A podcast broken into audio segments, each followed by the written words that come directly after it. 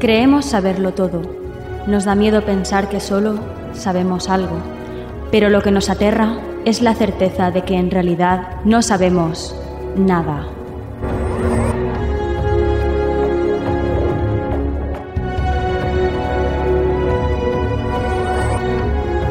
Sígueme por los canales que atraviesan la oscuridad. Remaremos sin descanso. Iluminaremos juntos los caminos de la noche, abriéndonos paso por el canal del misterio.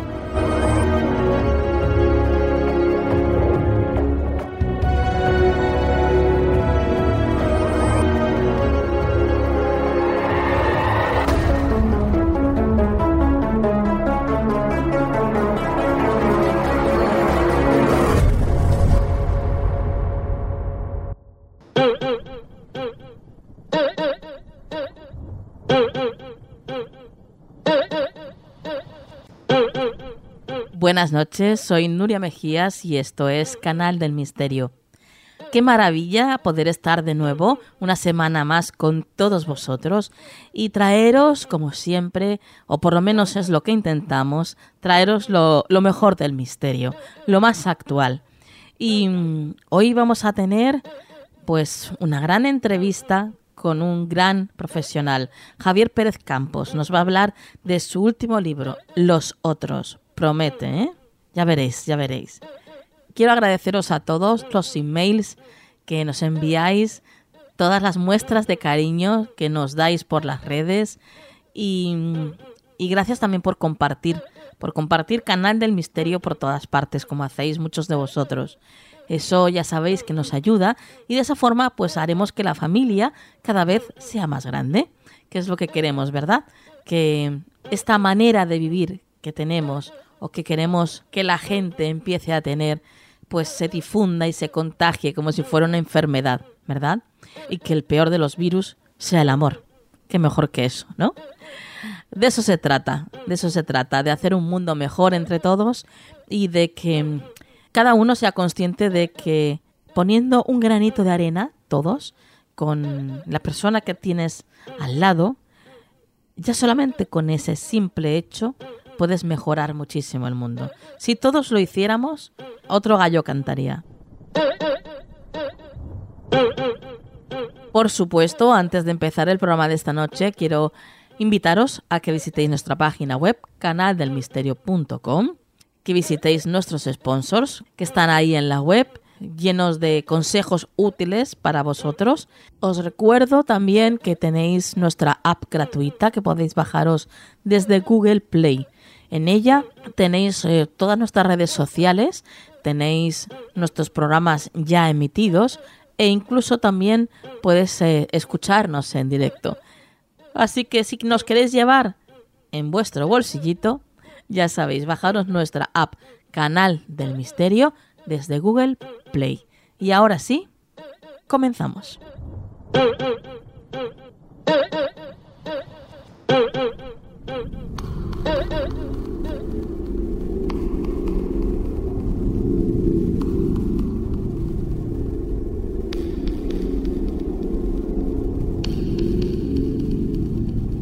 Cajón de Nuria en Canal del Misterio.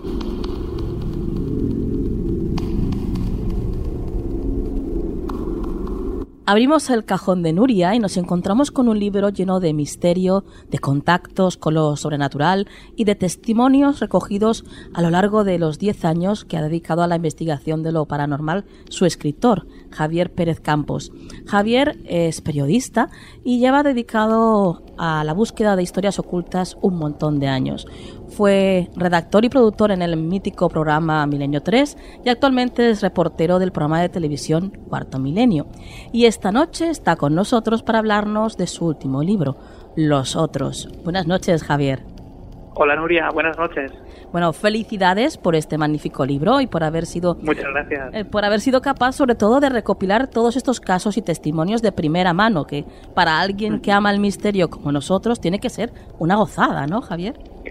Bueno, para mí es lo que tiene verdadero valor, ¿no? eh, aunque luego el libro es muchas más cosas. Es eh, filosofar un poco sobre el fenómeno, contar un poco mis conclusiones, contar también las vivencias, las anécdotas, casi como un libro de viaje, ¿no? Mis propios miedos también, Sí. porque uno cuando investiga tiene sus propios miedos.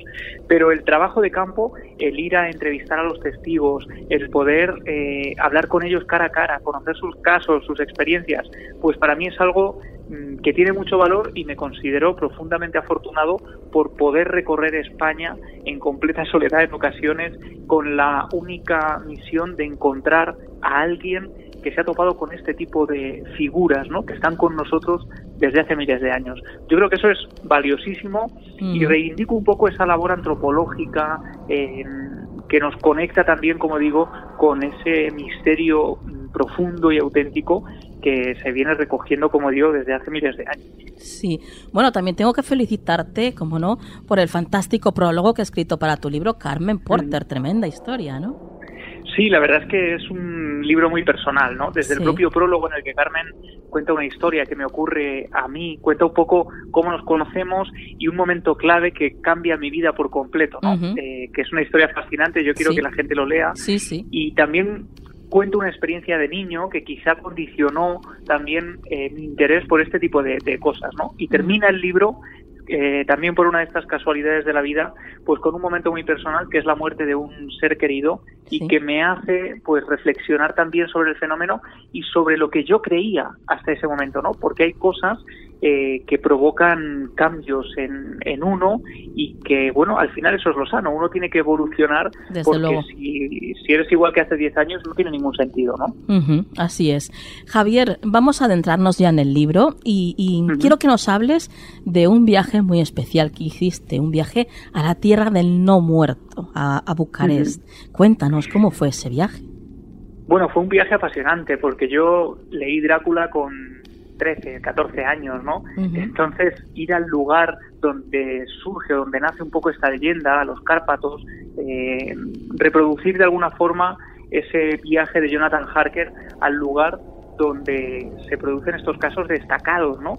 De gente, de comunidades que de alguna forma, temiendo el regreso de los muertos, de vecinos a los que acaban de enterrar, llevaban a cabo ritos eh, para, para evitar este regreso, ¿no? Sí. De alguna forma, mm, nosotros habla de cómo la, la, la humanidad ha temido y venerado a partes iguales a estos fantasmas o a estos seres que se creía que eh, volvían después de muertos, ¿no? Y los vampiros mm, no son más que una forma de denominar a ese mismo fenómeno que ha ido evolucionando con el paso del tiempo. Eh, en Rumanía, como decía, se encuentra la cuna del vampirismo. Es el lugar donde en el siglo XVI y XVII el padre benedictino Agustín Calmet determina que hay mayor casos, eh, mayor número de casos de este tipo de, de- de cosas, ¿no? Y la verdad es que, como te decía, esta experiencia fue tremenda porque cuando uno mm, se aleja de Bucarest, de las grandes ciudades turísticas, y se adentra, por ejemplo, en algunos pueblos recónditos en el interior de los Cárpatos y descubre que todavía hoy hay prácticamente tierra removida en los pequeños cementerios, en los camposantos de las aldeas, eh, porque se han llevado a cabo ritos de este tipo, ritos eh, contra el regreso de los no muertos, pues es increíble, ¿no? Que en pleno siglo XXI haya comunidades donde todavía se están llevando a cabo este tipo de ritos que no ven la luz, que no salen eh, en los grandes medios de comunicación, salvo en contadas ocasiones en las que este tipo de cosas sí que han aparecido en medios de comunicación, pero por lo general no sucede porque la mayoría de los vecinos mm, consideran esto un acto interno, ¿no? Algo que no hay que sacar a la luz. Sí. Y esto es sorprendente. Llegué incluso a entrevistarme con la directora del Museo Antropológico de Bucarest, que me enseñó unas fotografías tremendas que aparecen en el libro de cómo los vigilantes de cementerios, eh, hasta principios eh, del siglo XX, se colocaban unas máscaras casi chamánicas, hechas con pieles y con, eh, con, con lana de animales, para ahuyentar a los no muertos, para evitar que la presencia de los estrigoi, que es como allí llaman a estos vampiros, Sí. eh, pudiera provocar una alerta o un estado de pánico en algunos vecinos. Bueno, imagino que fue pues un viaje aparte de alucinante, pues lleno de, de un montón de, de- de curiosidades y casualidades de estas mágicas que ocurren, ¿no? Cuando uno viaja. Sí, eh, esa es una de las cosas que, que, que, bueno, pues que a veces lo cuentas y la gente no te lo cree, ¿no? Eh, la televisión tiene un lenguaje muy rápido, muy directo, eh, y sin embargo el libro te permite de alguna forma relatar este tipo de cosas con mucha más calma, ¿no? Por eso yo cuento algunos casos que han aparecido en Cuarto Milenio, que yo he investigado para el programa, eh, aparecen aquí contados con más eh, calma porque el lenguaje del libro así lo permite, ¿no? Y yo relato, por ejemplo, cómo después de estar en Rumanía, al día siguiente, después de haber estado allí unos 12 días más o menos, mm, viajamos hasta Bulgaria, eh, para conocer también algunos casos que, bueno pues que había habido recientes de hallazgos de, cadáveres que habían sido machacados no prácticamente o anclados a la tierra en extraños rituales para evitar también ese regreso no y estando entrevistando a Nikolai Ovcharov uno de los arqueólogos más famosos del lugar porque eh, había encontrado algunos de estos restos mm, que ahora están expuestos en el Museo de Historia Natural de Sofía, eh, de pronto el hombre ve cómo los, eh, los trabajadores, los arqueólogos empiezan a revolotear a nuestro alrededor nerviosos y de pronto nosotros nos convertimos en testigos de cómo eh, este grupo de trabajadores encuentra allí un cementerio de vampiros, ¿no? Empiezan a aparecer restos de esqueletos eh, enterrados boca abajo, con las manos atadas prácticamente a la espalda, con grandes losas de piedra en el pecho, para bueno, a ver, partirles el, corazón, ¿no? En uno de estos ritos. Es decir, empezamos a encontrar eh, o a ser testigos, mejor dicho, de cómo este grupo de trabajadores eh, asiste a este, eh, a este, a esta exhumación, ¿no? Tan macabra y que de alguna forma si hubiéramos ido a ese lugar el día anterior o el día siguiente, no lo habríamos presenciado, ¿no? Estábamos en el lugar exacto y en el momento exacto. A veces parece, como decías, ¿no? Eh, el universo conspira. Sí, sí, sí, totalmente de acuerdo. Eh, Javier, vamos a viajar desde Bucarest, desde Transilvania, vamos a viajar de nuevo aquí a España, al Hotel Melia Zaragoza, a la habitación 510. ¿Qué es lo que te ocurre ahí? Bueno, este es un lugar que a mí siempre me había interesado porque para quien no conozca la historia, muy resumidamente, eh, el 12 de julio del 79 se produce allí un terrible incendio que provoca la muerte de casi un centenar de personas, ¿no? Con escenas terribles de gente lanzándose por los balcones, gente descolgándose desde un séptimo piso a través de unas sábanas ancladas al escritorio, porque era la única forma de salvarse. Eh, bueno, allí se produjeron escenas terribles de todo tipo y lo que ocurre es que al año siguiente, cuando el hotel reabre sus puertas, después de este incendio mm, cuyas causas todavía hoy siguen sin estar bien claras, empiezan a hablarse, empiezan a hablar de mm, apariciones de un niño o de un anciano en una habitación concreta, además, en la 510. Lo que sucede es que, bueno, pues a partir de ese momento mucha gente habla de este tipo de fenómenos. Eh, a mí me parece un lugar interesante, ¿no? Porque eh, bueno, yo creo que en estos lugares donde ha habido grandes tragedias y de pronto aparecen tantos testigos que relatan lo mismo, pues son, sitios muy interesantes para, para investigar a fondo. Y lo cierto es que cuando me empiezo a meter en el tema, eh, descubro que hay decenas de testigos con nombres y apellidos a los que yo entrevisto personalmente, que aparecen en el libro relatando cosas mm, tremendas, como por ejemplo, prácticamente como si se estuviera reviviendo de pronto esa tragedia del 79 hablaban de un olor a humo que surge de la nada y que te hace toser y lagrimear, eh, de la sensación de que alguien se sienta a los pies de la cama en mitad de la madrugada. Esto me lo contaban dos personas, ¿no? dos jóvenes eh, que a la vez eh, son testigos de este momento. Y bueno, yo empiezo a hablar con la dirección del hotel durante varios meses porque puede parecer que, bueno, eh, de pronto aparece eh, el reportaje del Hotel Corona de Aragón en cuarto milenio y parece algo sencillo, pero lo cierto es que detrás hay una labor, en este caso de años, llamando a la dirección del hotel, consultando si podíamos ir a este lugar a hacer un reportaje, a investigar. Y lo cierto es que en una de estas veces que yo llamo, resulta que ha cambiado la dirección del hotel, que la persona que está dirigiendo el lugar es mucho más abierta y nos permite de pronto eh, pasar dos noches en el interior de la 510 para ver si nos ocurre algo también en primera persona, ¿no? Algo que a mí me interesa mucho también, el ponerte en el lugar del testigo. Claro, claro. Y, bueno, lo cierto es que pasamos allí dos noches muy interesantes, hicimos incluso una conexión en directo para el programa Milenio 3 eh, de la cadena SER Y la, lo, que sucede aquí, lo que le da además una cierta peculiaridad al caso, es que la última mañana, eh, domingo, a eso de las 11 de la mañana, yo noto que alguien llama a la puerta de la habitación, ¿no? Yo dormía en la habitación 510, la de los, eh, las apariciones y este tipo de cosas. Una de las experiencias que más se repetía es que alguien llamaba a la puerta en la madrugada y cuando abrían no había nadie. Bueno, pues a mí me llaman a la puerta, yo pienso que sería alguien del equipo, porque habíamos quedado a las 12 para salir un poco por Zaragoza antes de volver a Madrid, y cuando ya estoy en el, en el hall de la habitación, cuando estoy a punto de abrir la puerta, vuelvo a escuchar a escasos centímetros ya esos tres golpes de nuevo en la puerta, ¿no? Y cuando abro, descubro que no hay nadie al otro lado, que la, el pasillo está completamente vacío. Vaya. Yo pienso que se trata de algún tipo de broma, ¿no? De alguien que a lo mejor ha escuchado el programa o de algún trabajador. Y lo que hago automáticamente es salir al exterior y en ese instante, Nuria, lo que sucede es lo más extraño de todo, ¿no? Y es que se enciende la luz del pasillo. Esto tiene especial relevancia porque el pasillo, las luces del pasillo estaban conectadas a unos sensores de movimiento que solo se encienden cuando detectan una presencia, ¿no? Eh, se tiran después unos dos minutos encendidas y vuelven a apagarse. Lo extraño en este caso es que si alguien hubiera llamado a mi puerta y se hubiera escondido que por otro lado era muy complicado esconderse porque era un pasillo larguísimo, eh, tenía que haberse encendido esa luz y tenía que estar encendida cuando yo abrí el pasillo, pero la luz estaba apagada, con lo cual, eh, y te puedo garantizar además que esos sensores eran especialmente sensibles porque nosotros la noche anterior lo habíamos comprobado, intentando grabar recursos un poco a oscuras de las habitaciones, de los pasillos del hotel, eh, nos encontrábamos con, que constantemente se nos encendían las luces, ¿no? Pues esto fue eh, verdaderamente extraño y de verdad que yo no sé darle respuesta a, lo que sucedió esa mañana. Qué curioso. Eh, como dices, Javier, esto además suele ocurrir bastante a menudo en, en sitios donde donde ha habido, pues eso, ¿no? Algo, un desastre, una tragedia. Eh, son como ecos de, la, de tragedia, como tu anterior libro, ¿no?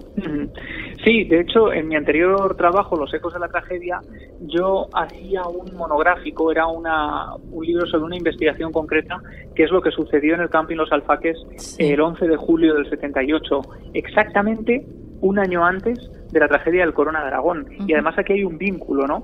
Porque el 11 de julio del 78 un camión cisterna hace explosión a las puertas del camping Los Alfaques, se produce una tragedia también horrible, 215 víctimas, eh, historias de todo tipo, personales también, que yo relato en el libro porque me sumergí a fondo, saqué toda la documentación de la que fui capaz de encontrar en la Biblioteca Nacional y en distintos lugares, y yo lo que hago es reconstruir ese día y contar las experiencias posteriores que gente de toda España ha tenido cuando pasando por la eh, tapia de ese camping han visto figuras eh, con el rostro oscurecido, con ropa de verano en pleno invierno a veces, eh, colocadas en hilera en medio de esa Nacional 314 que va en paralelo junto al camping. Y que, como digo, han visto incluso las, algunos compañeros de la Guardia Civil, trabajadores de las fuerzas de seguridad del Estado que han firmado documentos hablando de este tipo de apariciones y que yo recojo también en ese anterior trabajo, en los ecos de la tragedia. Y, bueno, lo que sucede en ese caso es que, fíjate qué curioso, Nuria, cómo es la vida a veces, ¿no? De, terrible. Había un hombre que pierde a su mujer y a sus hijos en el accidente de los alfaques. Y al año siguiente, cuando más o menos ha rehecho su vida, tiene una novia mujer, tiene una nueva mujer, se ha vuelto a casar Resulta que ese hombre y esa mujer estaban en el Hotel Corona de Aragón, que el hombre había bajado unas horas antes del incendio a dar un paseo por Zaragoza y cuando regresa descubre que el hotel está en llamas y que ha vuelto a perder a su segunda esposa en otro incendio justo cuando se cumplía el primer aniversario del accidente de los alfaques, ¿no? Es una historia tremenda y de pronto descubres cómo a veces las barcas no tejen sus hilos de esta forma tan tan grotesca. Impresionante, la verdad. Eh, vamos a pasar a, un capítulo del libro que titulas Una experiencia límite y es una experiencia donde hablas de, bueno, pues de, de, una niña, una niña un poco especial que habita, por lo visto, en un cortijo, ¿no? En el cortijo de Miraflores. Ese es uno de los casos que a mí más me impresiona también, Nuria, porque el testigo es una de estas personas que, que te encuentras completamente choqueada, ¿no? Yo a la gente que no cree en, en, este tipo de cosas y que desde su casa se permiten alegremente el echar, eh, bueno, pues el tirar todo esto a la basura prácticamente, le recomendaría que se fueran a entrevistar a alguno de estos testigos porque seguramente les cambiaría un poco la perspectiva, ¿no? En el cortejo Miraflores de Marbella, lo que sucede es que desde hace años muchos trabajadores han visto la figura de una niña vestida de comunión con una especie de ropas antiguas que camina por algunos de estos corredores, de estos pasillos y desaparece delante de sus ojos. Uno de los testigos fue Germán Borrachero, un, que fue director además de este, de este lugar que ahora pertenece al ayuntamiento y vio como mm, cuando él estaba cerrando, apagando las luces, había una niña correteando por los pasillos, él creía que estaba jugando con él y cuando la persigue, pensando eh, lógicamente, ¿no? que se trata de alguien que se ha colado allí, al entrar en una habitación donde no hay salida, en la que ha entrado esta niña, descubre que allí no hay nadie, ¿no? Y que el lugar está completamente vacío. Y es a partir de ahí cuando incluso algunas eh, personas del entorno evitan pasar por el lugar. A mí me lo contaron personalmente, que bueno, pues que les, les daba bastante miedo y de pronto eh, descubro o, conozco a un testigo que es también trabajador del ayuntamiento y que, bueno, pues un día mientras se, estaban preparando allí unas charlas que organizaba el ayuntamiento de Marbella, eh, pues este trabajador del ayuntamiento está enseñándole el cortijo a una persona eh, especializada en termitas que viene desde Madrid para dar una charla, ¿no? Y en medio del pasillo, el experto de Madrid de pronto se cae desmayado, no se sabe por qué, y empieza a decir algo de la niña, la niña, señalando hacia las espaldas de este trabajador al que yo entrevisto. Cuando este hombre, el testigo al que, con el que yo hablo, se da la vuelta, se gira, ve que a sus espaldas hay una niña vestida de comunión eh, que se acerca lentamente a él y entonces él, desesperado, le dice, eh, corre, corre a pedir ayuda, necesitamos ayuda porque este hombre está a punto de perder la conciencia. Y al ver que la niña parece no inmutarse, intenta tocarla para zarandearla y en ese momento en el que sus manos tocan a esta chica, eh, la joven desaparece, se esfuma, me cuenta el testigo como una cortina de humo, como si se deshiciera delante de él, ¿no? Y lo que sucede a partir de este momento, Nuria, es eh, terrible porque es el golpazo con la realidad. Cuando el hombre le explica a su propia esposa lo que acaba de ocurrir y su mujer lo trata prácticamente como si estuviera loco. Eh, incluso empieza a acudir a psicólogos porque dice que desde esta experiencia él es incapaz de quedarse a solas por la noche en su casa porque tiene auténtico pánico incontrolable. Y lo que le dice este, este psiquiatra, este psicólogo, eh, es que, bueno, pues que se puede haber tratado de una experiencia sugestiva que ha sido un producto de su mente, es decir, todo perfectamente explicado, ¿no?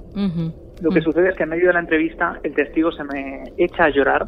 Cuando terminamos ya de hablar, me da un abrazo y me dice que es la primera vez en muchos años que se siente comprendido de verdad y que no se siente mirado como un bicho raro, ¿no? Yo creo que eso es eh, quizá una de las grandes cosas también que tiene este, este maravilloso oficio. Sí, desde luego.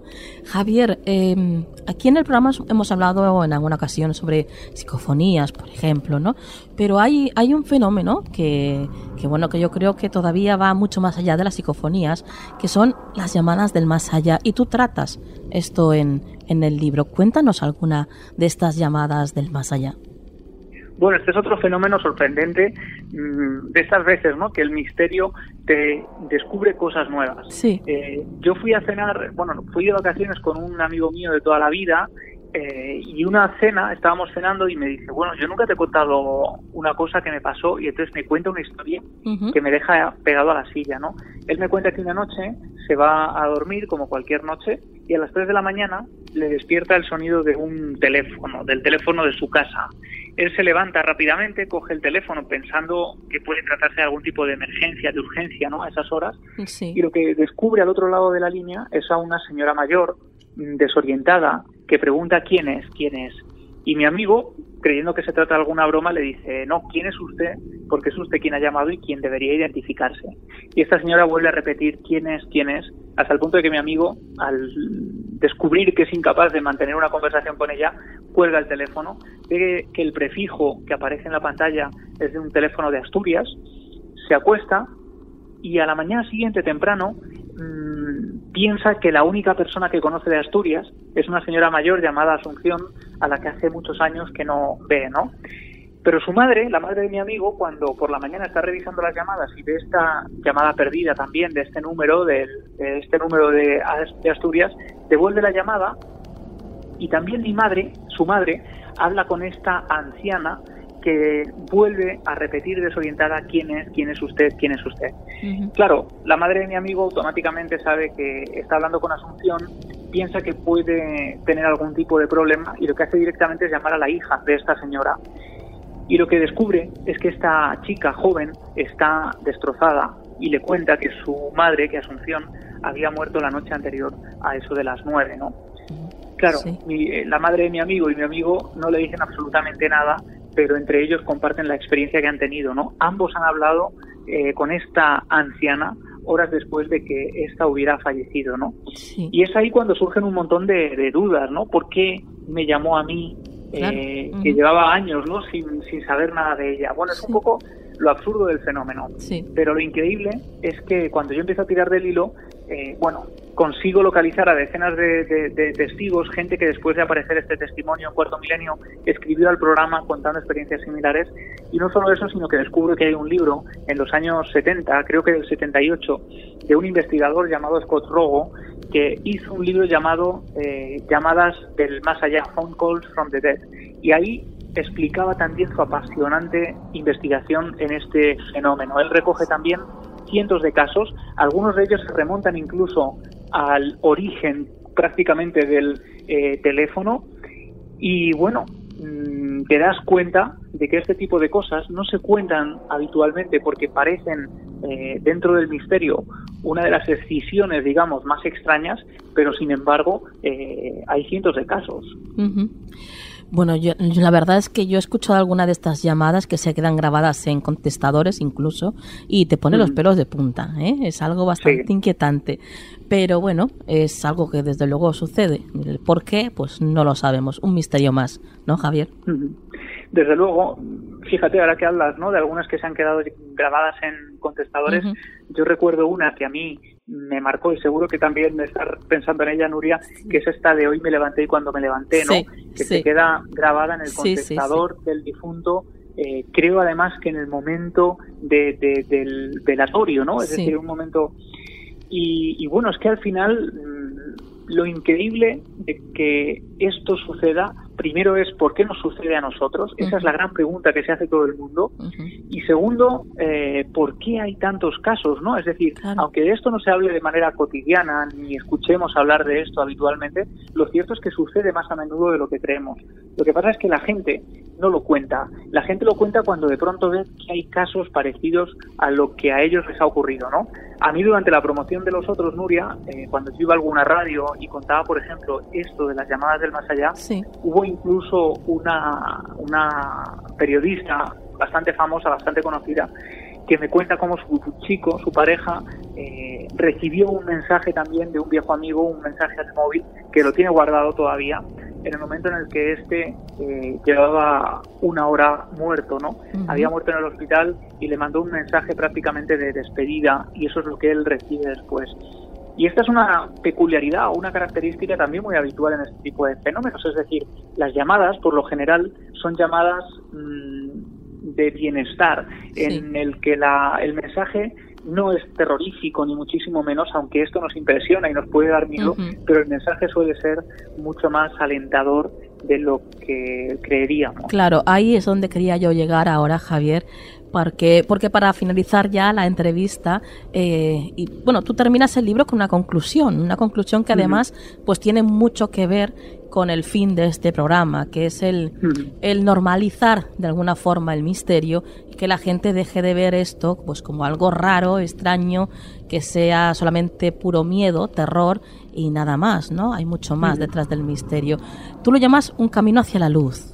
Cuéntanos un poquito por qué. Bueno, pues fíjate, yo este libro estuve escribiéndolo durante tres años y cuando yo entrevistaba a un testigo que me contaba que había visto a su padre a los pies de la cama después de que estuviera fallecido, ¿no? El fantasma de un padre, y me decía yo no sentí ningún miedo, yo era incapaz de entender eso, ¿no? Y durante tres años, que es lo que yo voy plasmando en el libro, yo cuento incluso a veces mi sensación de, de miedo cuando alguien me está relatando una experiencia con esta viveza. Lo que sucede es que cuando yo había entregado ya el libro, yo había entregado ya el primer borrador a la editorial, pues sufrí uno de estos mazazos de la vida, que es la muerte de un familiar, de un ser querido, eh, que te deja desconcertado, ¿no? Porque es joven, porque es una persona muy buena, que no se merece haber pasado todo lo que ha pasado, si es que alguien se lo merece, ¿no? Porque nadie se merece ese tipo de cosas. Pero mm, dejando a unos niños muy jóvenes también, es decir, una experiencia devastadora.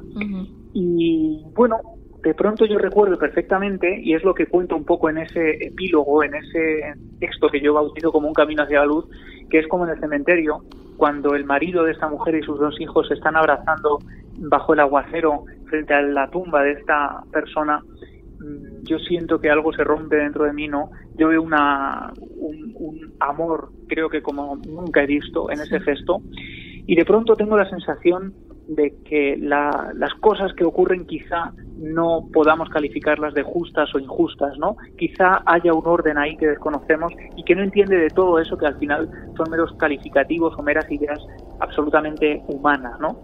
Y que quizá este tipo de fenómenos, quizá los otros, no tengan que darnos miedo, sino todo lo contrario. Quizá tampoco se manifiestan solo con esa forma, ¿no? Como si fueran figuras que aparecen a los pies de la cama, sino que también en esa fuerza insospechada que en un momento dado eh, ayuda a superar una pérdida. Quizá esa energía también tenga que ver con ese ser que se nos va y que nos está cuidando desde otro lugar.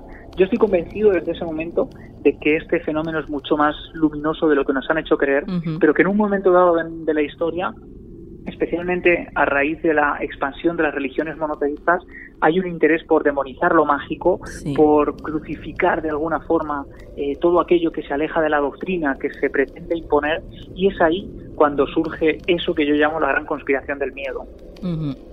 Totalmente de acuerdo contigo, Javier. Eh, misteriosos, ya sabéis, eh, Los Otros, de la editorial Planeta y escrito por Javier Pérez Campos.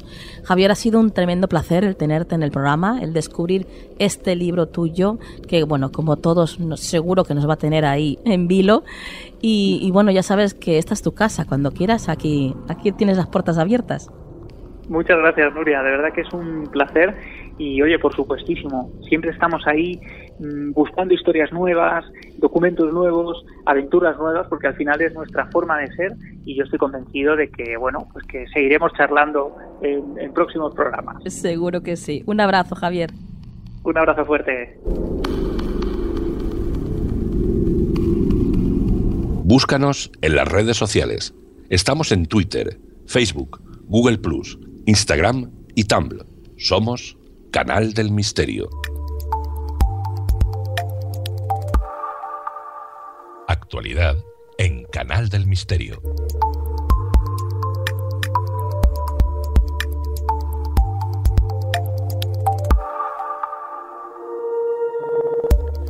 Entramos de lleno en la actualidad y ya está con nosotros María Toro. Buenas noches, María. Buenas noches, Nuria. Vamos a empezar con la primera noticia que nos traes esta noche y el titular dice así, diseñan un árbol artificial que genera electricidad. Así es, Nuria. Científicos estadounidenses han logrado desarrollar un dispositivo que simula ser un árbol y que está capacitado para generar electricidad. La biomimética es utilizar medios artificiales para imitar los procesos naturales. Pues bien, este árbol biomimético simula uno real, con sus ramas y hojas, las cuales generarían electricidad gracias al movimiento del aire. Este dispositivo no reemplazará a los aerogeneradores, pero sí podría servir para fabricar otras máquinas más pequeñas, discretas y que sean capaces de producir electricidad gracias al viento. En la actualidad, este diseño dista mucho de su objetivo, que es parecer realmente un árbol. De momento el dispositivo tiene un enrejado metálico y aletas de plástico que cuelgan de las ramas. Visualmente cualquier persona se daría cuenta de que realmente es algo artificial. Eh, de hecho, vamos a compartir en la página de Facebook fotos del árbol. Perfecto. Sin embargo, la idea es que en un futuro cuando esta técnica se perfeccione, estos árboles puedan camuflarse realmente y pasar por naturales. Michael McCluskey, responsable del diseño, ha dicho que evidentemente lo que producen es energía a pequeña escala, pero que puede ser suficiente para utilizar en electrodomésticos o incluso en farolas en la calle sin tener que recurrir a los métodos tradicionales. Bueno, qué interesante. La verdad es que sería todo un avance. Continuamos con la siguiente noticia, María, que dice así, una empresa belga implanta un chip de identificación bajo la piel de sus empleados.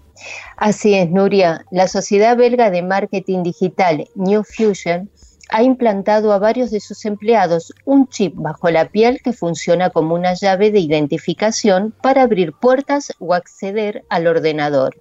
Por el momento, ocho trabajadores de esa firma han recibido de manera voluntaria el microprocesador que tiene el tamaño de un grano de arroz. El objetivo es que esa tecnología subcutánea que se coloca entre el índice y el pulgar reemplace a las habituales tarjetas de identificación. Los trabajadores que no quieran someterse al implante, que en su mayoría son mujeres, pueden utilizar un anillo que cumple la misma función. El chip dispone de una memoria que permite insertar tarjetas de visita que permite volcar los datos de contacto a un teléfono inteligente de manera inmediata. Se trata de un avance tecnológico que experimentó en 1998 el científico británico Kevin Warwick, cuyo prototipo se puede contemplar en el Museo de Ciencias de Londres. Nunca antes se había ensayado en Bélgica un chip de este tipo, que se utiliza desde hace años en Estados Unidos, especialmente entre el personal hospitalario. No obstante, hay estados como Wisconsin o California que prohíben su empleo, según recoge el medio belga de información tecnológica NewsMonkey, el desarrollo de este tipo de implantes ha generado recelos, tanto por las dudas que suscita en términos de privacidad como por los posibles riesgos para la salud que pudieran entrañar como se recoge en un informe de la Asociación Médica de Estados Unidos con fecha de 2007.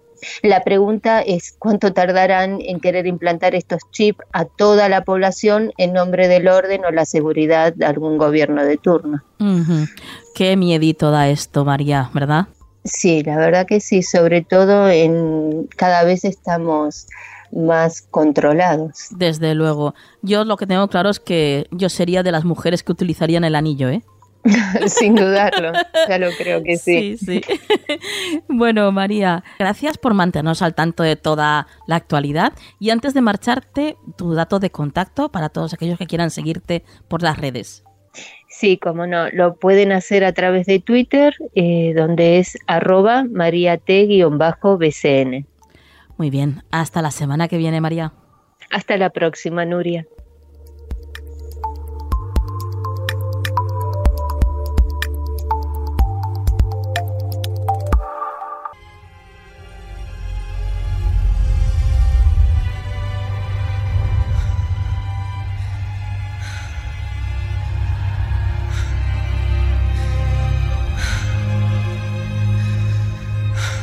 Fantasmas existen. De eso estoy segura.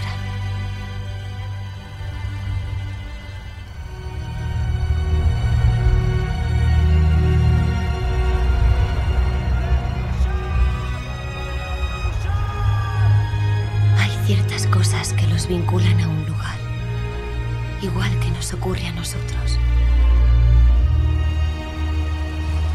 Algunos permanecen atados a una porción de terreno, un momento y una fecha un derramamiento de sangre. Un crimen terrible. Pero hay otros. Otros que se aferran a una emoción. Un impulso. Una pérdida venganza. O un amor.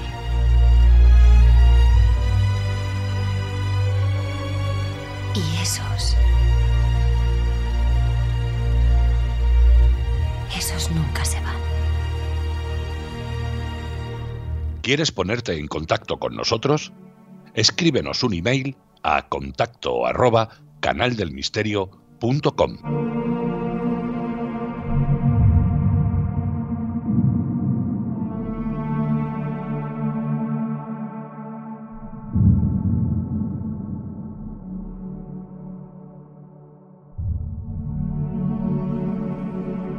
Continuamos con el programa y lo hacemos con uno de los relatos que tanto os gustan.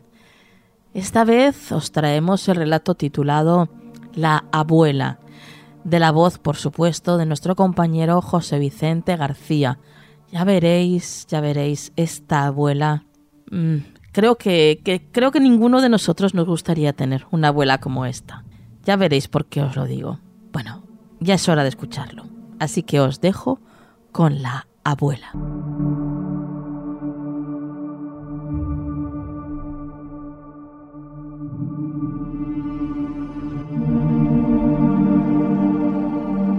La luna estaba ausente en esa noche de invierno. El cielo se veía tan negro que las estrellas potenciaban su belleza. Recordé la discusión que había tenido dos días atrás con mi difunta abuela. Recordé también cómo el filo del hacha cortó su cabeza mientras ella tejía una bufanda. Siempre se quejaba, era realmente insoportable. Hasta me insultaba mientras me obligaba a masajear sus pies desnudos. Siempre le dolían los pies. A los viejos siempre les duele algo. Y de su boca solo salían desdeños. Me trataban de inútil todo el tiempo, mientras daba golpes con su bastón en el piso de madera. Luis, eres un inútil. Le di muerte a la vieja y la enterré. Su cuerpo reposaba bajo mi rosal recientemente plantado. Escupí sobre su precaria tumba al recordarla y volví a casa. Por no sé qué circunstancias, se fue la luz.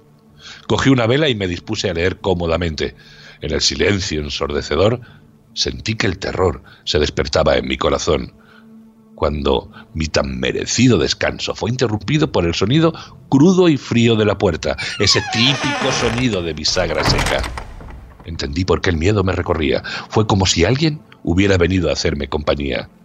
Segundos después, tras de mí, una voz familiar exclamó, Luis, eres un inútil. Te olvidaste de enterrar mi cabeza.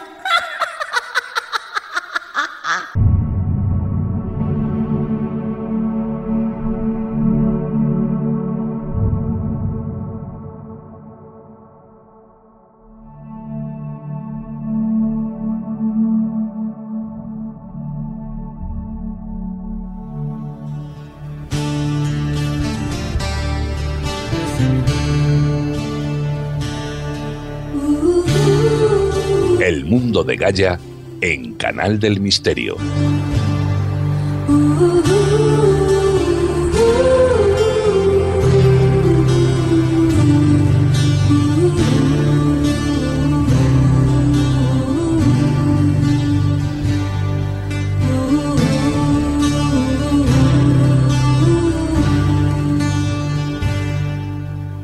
Como todos sabéis, esta semana hemos celebrado el Día de San Valentín, el Día de todos los enamorados. Y, y bueno, pues nuestra querida Pepa Yausas ha querido estar con nosotros hoy para informarnos de curiosidades y, y de cosas, la verdad es que de lo más insólitas sobre este maravilloso día, que todos sabemos que no hay por qué ponerle un día al amor que debería decir todos los días, pero bueno, vamos a tratarlo como parte de una tradición ¿eh? y como tal, bueno, pues vamos a, a, investigar en ella y a ver qué es lo que nos tiene que contar Pepa Yausas. Buenas noches, Pepa. Hola, ¿qué tal? Feliz San Valentín a todo el mundo. Espero que seáis muchos los que tengáis razones para celebrarlo intensamente. feliz, feliz, Pepa, para ti también. Ya lo hemos pasado, pero, pero bueno, esto bueno, pero siempre da, se recoge. Da Yo Sí, da igual que lo hayamos pasado. Por un día antes o un día después no va a cambiar en absoluto que lo, que lo podáis celebrar. Habrá gente que habrá estado fuera, que no se habrá podido reunir, o sea que aún tenéis tiempo de celebrarlo, no os preocupéis. Ahí estamos. Y ahora aprendiendo con todo lo que tú nos vas a contar, pues sobre todo, pues mucho mejor. Cuéntanos, Pepa. Pues mira, yo creo que un San Valentín sin flores, Nuria, es como un día de playa sin sol. Así que hoy te he traído cuatro flores increíbles, la más de apropiadas para las fechas, en caso de que estéis buscando una alternativa al clásico ramo de rosas. que Yo creo que de vez en cuando hay que pones un poquito original. Pues sí, pues sí. Sobre todo más personal. Bueno, vamos a empezar por la más clásica también para sustituir a las rosas, que es la orquídea y os voy a indicar un poco lo que implica regalar una orquídea. Veréis, la orquídea es una familia de flores que tiene nada más y nada menos que 25.000 ejemplares, lo que nos deja un buen margen para elegir una flor de la manera más personalizada posible. Hay que pensar que la orquídea es una planta tan sofisticada como cargada de sexualidad. Es una flor que puede llegar a ser extremadamente rara y original, al punto que sabes, Nuria, que muchas tienen aspecto fácilmente confundible con insectos o incluso con minúsculos pajaritos. Es a su vez una flor que adora exhibirse, como si supiera, ¿sabes? Supiera que es poseedora de una portentosa belleza. La orquídea es una flor para las personas que se sienten extremadamente seguras de sí mismas y de sus capacidades. Así que ojo a quién se la regalamos. Regalar una orquídea es decir que consideramos a esa persona una deseable rara avis y que desde luego despierta nuestros instintos más sexuales. No en vano es una de las flores favoritas de Venus Afrodita. Así que quien regala una orquídea, pensad que es un gran amante del juego de la seducción. Tomamos nota, vale. Ahí estamos. Bueno, en segundo lugar, te he traído para quienes tienen un lado más salvaje, lleno del espíritu aventurero de los piratas o poseen el corazón de los exploradores, la flor a regalar te he traído una muy especial que se llama anturio y que seguro que conoces. El anturio es una flor carnal, de un solo y fornido pétalo que puede presentarse en muchísimos colores y que luce desafiante una espada que pese a su varonil aspecto, tengo que decirte que guarda en su interior el secreto de la reproducción de la planta. Se trata de una flor con una impresionante capacidad de adaptación, por eso es la flor de los valientes, que no se arredran ante la idea del abordaje y que se atreven a romper barreras adentrándose en lo desconocido sin más armas que su indestructible deseo de seguir adelante. Mucho cuidado que no le falta fama como afrodisíaco. Quien se atreve a regalar un anturio nos está diciendo que nos quiere como compañero o compañera de aventuras, pero mucho cuidado, porque sobre todo nos está diciendo quién es. Y es alguien que sabe lo que quiere y que no aceptará un no por respuesta. Si sois un amante despechado o un seductor rechazado, que tenéis muy claro vuestro deseo de conseguirla a ella o a él en San Valentín, os recomiendo que por estas fechas mandéis sin presentaros, mandéis por correo un anturio. El mensaje está claro, no pararé hasta que te consiga. Vale, vale. Bueno, Qué directo. Mucho cuidado con las flores que elegimos, que no son cualquier cosa.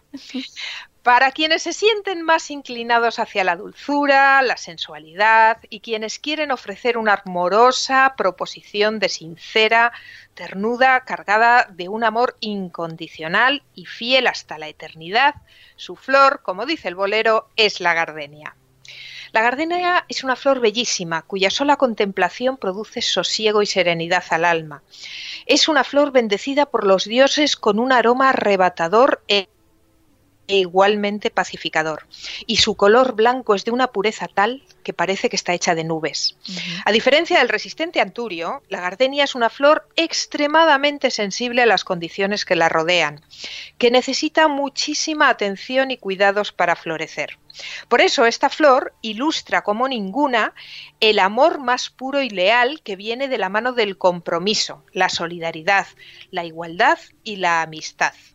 La gardenia es la flor que te trae un consorte, alguien que si no se ha casado contigo ya, se casará y además lo hará para siempre. Quien regala una gardenia te quiere decir yo cuidaré de ti y además quiero hacerlo para siempre. Mm. Mucho cuidado con las flores que elegimos.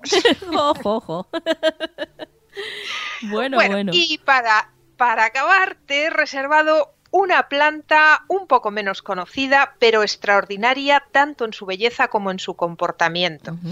Es la llamada dama de noche. No sé si la has visto alguna vez, si te suena. Sí, sí, sí, sí. Bueno, se trata de otra verdadera rara avis en el mundo vegetal, ya que hablamos de un cactus que curiosamente crece en el bosque tropical y carece de espinas.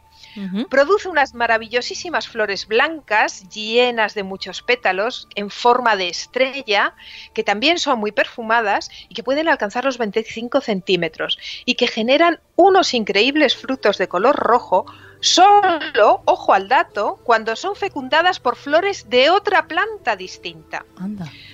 Así que hablamos de la atracción de los contrarios, tanto como de la tolerancia y de la empatía, que son cosas que nos hacen buena falta en los tiempos que corren. Sí, ya lo creo. Esta novia de la noche, galán de la noche o flor del baile como también se la llama, hace emerger sus mágicas y complejas flores exclusivamente durante la noche. Y todo este derroche de exótica belleza alcanza apenas a durar una o dos noches. Fíjate si es interesante que crece en el bosque tropical, pero le gusta el frío en el invierno. Necesita del sol directo, pero no lo soporta todo el tiempo puede cultivarse en maceta, pero se siente a gusto brotando en los árboles sin tocar el suelo porque no necesita la tierra para crecer. Pese a que crece usando otras plantas como soporte, no las parasita. Fíjate qué símbolo tan bonito para los tiempos que corren. No las parasita ni las perjudica de ninguna forma, aunque crezca encima de ellas. Es la flor perfecta para los espíritus libres y románticos que aman las historias a la luz de la lumbre, que derrochan sensualidad y amor por la naturaleza y por los viajes, siempre dispuestos a conocer cosas nuevas, a probar nuevos platos, a descubrir nuevas culturas. Pero ay, amigo mío, no esperes que su amor sea muy duradero. Ah, será, será, eso sí, amable y sincero mientras esté contigo. Pero es la flor de aquella aventura que nunca olvidaremos, pero que sabíamos desde antes de empezar que estaba destinada a ser solo un capítulo en el complejo libro de nuestras vidas. Así que si alguien te regala esta flor, apunta lo que te está diciendo. Mm, Pepa, ¿cómo nos deja siempre? nos deja siempre con ganas de más. bueno, es un ramillete de flores que yo creo que da un poco para todos los gustos, ¿no? Ahí ya, ya podéis elegir. Si no habéis regalado flores en San Valentín, regalarlas. ¿eh? Regalarlas porque yo creo que es un ritual bonito y regalar una flor siempre alegra el corazón. A quien la regala y a quien la recibe. Así es. Bueno, Pepa, ¿algún medio de contacto antes de irte? En el Ovejuelo lo cuelo, en Facebook, en la página del Ovejuelo lo cuelo, ahí me podéis encontrar, podéis hacer preguntas, podéis participar como queráis, como queráis y yo estaré encantada de si tenéis sugerencias o preguntas o necesitáis alguna planta especial para algún regalo particularmente mágico, me escribís y yo encantado os contestaré. Perfecto. Pues hasta la próxima, compañera. Un beso muy grande. Feliz San Valentín.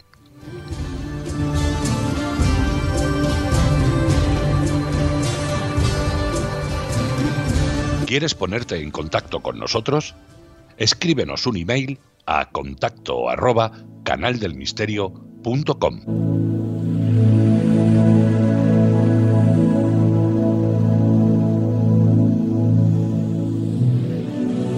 El consejo de la semana en Canal del Misterio.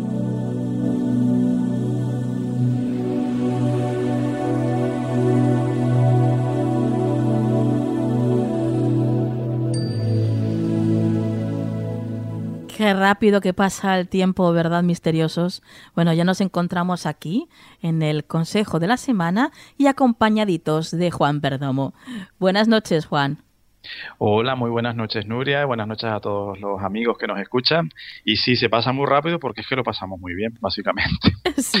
Entonces el tiempo corre. es verdad, Juan, totalmente de acuerdo. Oye, ¿qué te ha parecido el libro de Javier Pérez Campos, Los Otros? Pues me ha encantado porque a mí es un hombre que me gusta muchísimo, tiene una trayectoria buenísima, ¿no? Tiene de eh, no solamente por en los medios, sino en su trayectoria profesional, en sus eh, investigaciones y demás. Y hombre, me han quedado muchas, muchas ganas de comprármelo de inmediato, porque además como te lo cuenta de esa manera, parece como que te mete más el gusanillo, ¿no? Sí, Eh, Y a nosotros esta temática nos encanta. Bueno, ya lo creo. Qué experiencias, ¿verdad? Vividas ahí en primera Sí. persona. Efectivamente, y además eso, cómo lo narra, ¿no? Y como, porque yo por lo menos, pues, a mí me pasa, no sé si a ti, pero la historia está muy bien, pero me la tienen que contar de una manera que me guste escucharla, si no, pierdo el interés. Si lo que leo, si lo que me cuentan, no, por muy interesante que sea la historia, ¿verdad? A mí por lo menos me ocurre. Entonces, eso, historias interesantísimas, experiencias brutales, pero además muy bien contadas y muy bien escritas, así que a leerse el libro. Ujú. Juan, vamos a, a lo nuestro. ¿eh? Venga, vamos a ver qué es lo que dicen tus cartas para esta semana que viene y a ver cuál es el consejito que tienen que darnos. Venga, Nuria, vamos.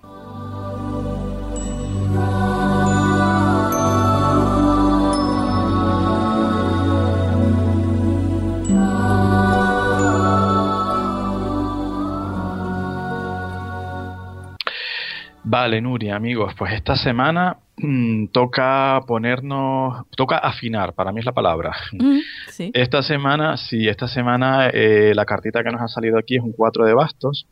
Y 4 de bastos nos viene a decir que se van como a poner las cosas muy en su sitio, se van como a rematar cosas que estaban, faenas que estaban un poco pendientes, se van como a concretar cosas, logros, se va como, como a consumar mucho todo, ¿no? Entonces, ¿cuál es el consejo ante esa situación? Aprovechar el don de la oportunidad, tener el don de la oportunidad, saber ver eh, eso, ¿no? Eh, si, por ejemplo, yo estaba pendiente de un trabajo determinado y esta semana las cosas se están moviendo, voy a por eso. Eh, si en una relación personal mm, yo también estaba un poco desubicado y veo que esa persona o esa situación empieza a aclararse, que es lo que más probable, eh, lo que más probablemente vamos a ver esta semana, pues aprovechar el momento, ¿vale? Porque se van a dar muchas oportunidades de resolver cosas y además, lo más probable, Nuria, de resolverlas definitivamente, de cerrar ciclos, ¿vale? Sí.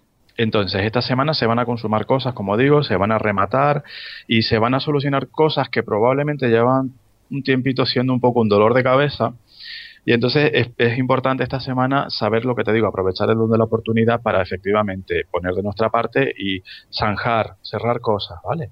Y también salir de situaciones, eso, un poco como que nos estaban estancando ahí, nos estaban bloqueando, pues esta semana es como si se nos abrieran un poco los caminos y hay que tirar millas para adelante. Mm, qué bien. que a veces nos ha pasado lo contrario, que nos dicen retente, espérate, párate, pues esta semana lo- todo lo contrario. Hay que estar muy, ale- muy alerta a las oportunidades que se van a dar. Perfecto. Bueno, pues haremos como siempre caso del consejo de tus eh, cartas sabias, Juan. Y antes de irte, danos eh, tus vías de contacto. Claro que sí, pues a todos los amigos que quieran establecer contacto, nos pueden encontrar en todas las redes sociales como Faro Tarot, nos pueden escribir un correo a farotarot.gmail.com o pueden llamar al móvil 605-337291. Hasta la semana que viene, Juan. Un beso muy grande, Nuria, hasta la semana que viene.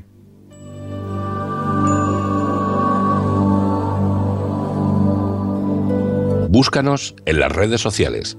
Estamos en Twitter, Facebook, Google Plus, Instagram y Tumblr. Somos Canal del Misterio.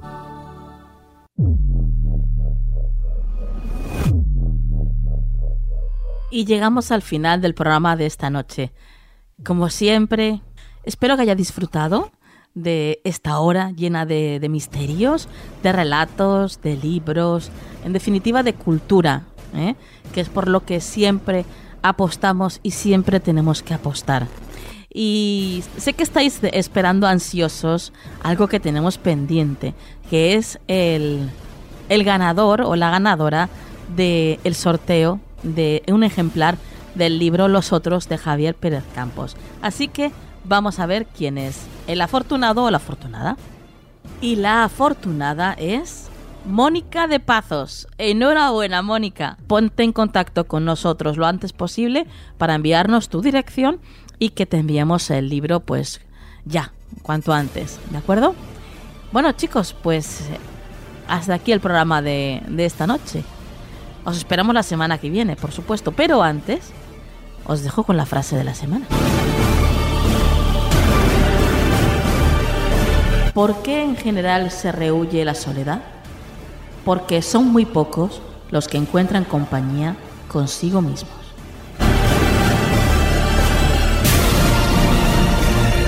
Que la luz siempre esté en vuestras vidas. Hasta la semana que viene.